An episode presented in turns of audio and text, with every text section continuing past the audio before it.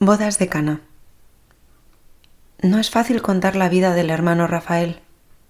No hizo grandes cosas, por lo que su vida contada corre el riesgo de resultar anodina a los oyentes. En cambio, sus lectores quedan impresionados y profundamente tocados por lo que transmiten sus palabras, no siempre demasiado bien compuestas, pues exceptuando sus cartas, muchos de sus textos fueron escritos sin la intención de que fueran leídos. Los escritos del hermano Rafael consiguen transmitir el secreto de su vida, que es en realidad el misterio de la vida de todo hombre.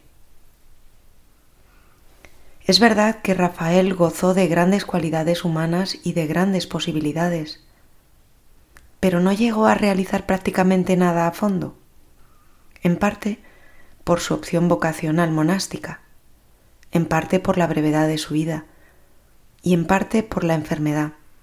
Rafael no llegó a concluir nada de un modo humanamente completo.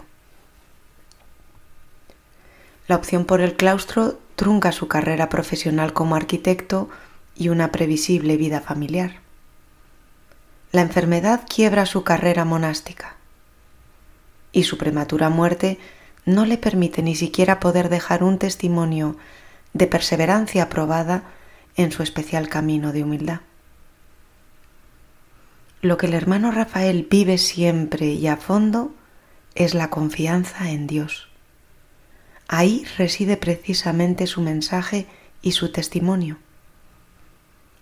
Solo Dios puede llenar la vida de un ser humano. Prueba de ello es una existencia tan humanamente rota como la de Rafael que llega a decir, soy absolutamente feliz porque soy absolutamente desgraciado. Quien lea al hermano Rafael no lo puede dudar.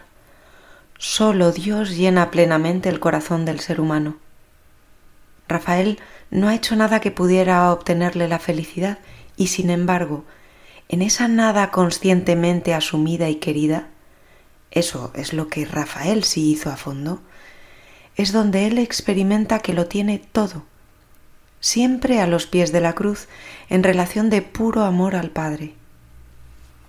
Una existencia y un mensaje como el que nos deja el hermano Rafael es precisamente lo que más necesita el mundo de comienzos del siglo XXI, pues es un claro ejemplo de la mística cristiana de siempre, en un contexto en que la materia predomina sobre el espíritu. La realización plena de la existencia humana no es posible más que como amoroso abandono radical en Dios. No es el progreso, entendido como el conjunto de logros de la actividad humana, lo que trae la felicidad al mundo. Tal progreso es puro ruido, si carece del silencio que tanto ambicionaba el hermano Rafael en su querida trapa. El silencio en el que el ser humano puede escuchar el latido del corazón de Dios. La libertad que se devuelve a Dios, como tantas veces hizo Rafael en una continuada ofrenda martirial, es la única que merece realmente tal nombre, y es una clara inspiración de los ejercicios de San Ignacio en la vida del hermano Rafael no habiendo sido ni padre de familia, ni profesional, ni sacerdote, ni siquiera monje en el sentido formal pleno, San Rafael Arnaiz Barón nos ofrece a todos, a cada uno en su propia vocación, el testimonio perenne de la mística cristiana, especialmente necesario en nuestros días. Solo Dios puede llenar el corazón humano. La libertad se realiza en la entrega voluntaria de todo lo recibido a quien es origen de todo y en quien todo tiene futuro eterno. Sin tal mística no habrá vida ni misión cristianas, pero tampoco realización humana, como él mismo bellamente expresaba. Me he dado cuenta de mi vocación. No soy religioso, no soy seglar, no soy nada. Bendito sea Dios no soy nada más que un alma enamorada de Cristo. Él no quiere más que mi amor. Que mi vida no sea más que un acto de amor. o como ya leímos en sus escritos. Señor Dios mío, ¿qué me interesa nada que no seas tú? ¿Qué soy yo para que tanto me mire a mí mismo? Verdaderamente, todo es vanidad. Solo tú eres lo que debe ocupar mi vida, solo tú llenar mi corazón, solo tú ser mi único pensamiento. Dios, he aquí el motivo de vivir, la razón de existir. El padre Teófilo Sandoval, que fuera confesor del hermano Rafael, se refería a él con estas palabras. Tengo el honor y la satisfacción de transmitir a todos mis oyentes el sublime y luminoso mensaje de este heroico joven español del siglo XX, pues nació en 1911 y murió en 1938. Rafael, antorcha brillante pero puesta bajo el celemín durante su vida mortal, aparece hoy sobre el candelero de España para disipar con su clarísima luz las densas tinieblas producidas por los dos grandes errores del siglo XX. El materialismo abyecto, que reduce al hombre a un ser irracional, y el orgullo satánico de la ciencia atea, que pretende destronar a Dios del mundo para entronizar al hombre, convirtiéndole en Dios, aunque Dios de barro, en becerro de oro. Rafael, en cambio, renunció a todo lo terreno para quedarse solo con Dios, dedicándose a la única ocupación de amarle con todas sus fuerzas hasta el último aliento de su vida. En medio de la noche de un siglo atormentado, para nosotros ya el siglo pasado, el hermano Rafael brilló con una luz intensa y breve de un cometa.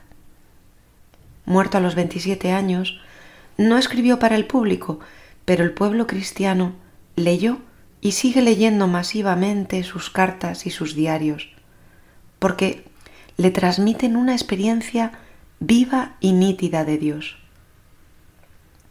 No compuso ningún estudio sobre el sentido del ser humano en este mundo, de su vida, de sus sufrimientos y de su muerte, pero supo vivir él mismo, con sentido humano divino, tanto las hondas y luminosas alegrías de la ilusión juvenil y de la vocación madurada, como el dolor acerbo, más del alma que del cuerpo, causado por la enfermedad, por los odios desatados en la guerra y por una muerte prematura aunque ya deseada. El hermano Rafael se convirtió así, sin pretenderlo, en maestro espiritual para muchos. Al comenzar el siglo XXI, el magisterio existencial de testigos vivos del misterio de Dios y del ser humano es más imprescindible que nunca. Los oscuros pronósticos de los falsos profetas de la irreligiosidad no se han cumplido. La humanidad no se ha olvidado de su origen y destino divinos no podía olvidarse.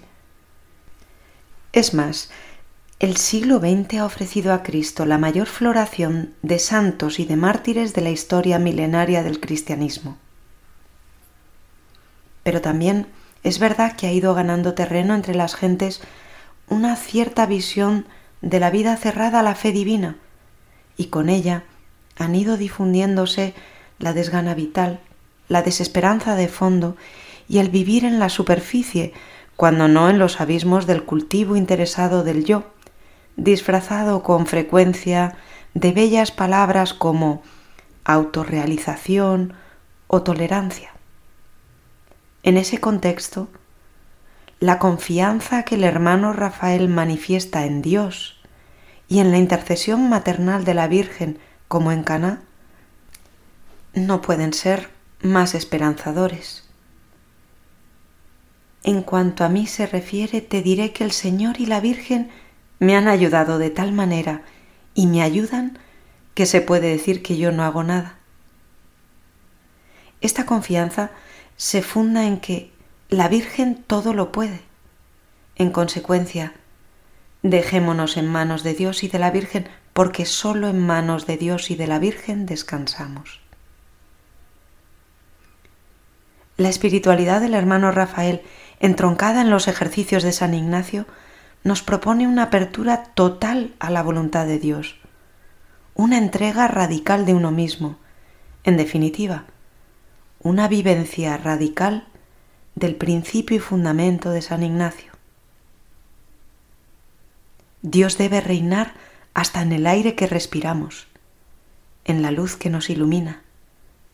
Dios que es el principio, el medio y el fin de todas las cosas, con cuánta mayor razón lo será para el monje trapense, que mora en la casa de Dios, que vive solo para alabarle y día y noche permanece en su presencia.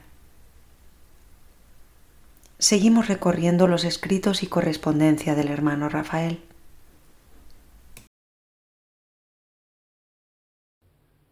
Ave María, el tonto del circo, julio 1936. Una vez había un tonto de circo que cada vez que entraba en la pista se caía. Iba de aquí para allá arrastrando sus enormes zapatos y con grandes esfuerzos lograba arreglar la esquina de la alfombra. Cuando ya creía que estaba bien, tropezaba en ella, la volvía a arrugar y se caía, sudaba, su trabajo consistía en sacar una silla, para ello se arremangaba se secaba el sudor de la frente con un enorme pañuelo y como si arrastrase un enorme peso, sacaba a la pista la silla y por último se sentaba en ella. Todos se reían de él al ver lo orgulloso que se retiraba, creyendo que había ayudado a los demás a preparar los aparatos, alfombras y demás enseres que los artistas necesitan para su trabajo. Yo conozco un trapense que en la trapa hace igual que el tonto del circo. Toda su actuación se reduce a un hacer que hacemos, arrastrando los pies y secándose el sudor. Este pobre hombre que hace reír a los ángeles que contemplan desde el cielo el espectáculo del mundo, y aunque no hace los arriesgados trabajos de los demás artistas, ni da saltos mortales, ni ejercicios de fuerza o volteretas en el trapecio, ¿qué más da? Si no sabe más que desarrugar las alfombras y con ello se gana los aplausos de los ángeles. Solamente hay una pequeña diferencia. Aquel tonto de circo se creía algo y las ovaciones que el público por broma le tributaban le llenaban de vanidad y saludaba complacido a la gente. En cambio, a este trapense las ovaciones del público no le llegan. Hace lo del tonto, pero no tiene a quien saludar y si en el cielo se ríen, él no lo ve. Además, como no es tonto, no se cree que de veras hace algo. Solamente, eso sí, hace lo que puede, arrastra los pies y se seca el sudor con su enorme pañuelo de hierbas.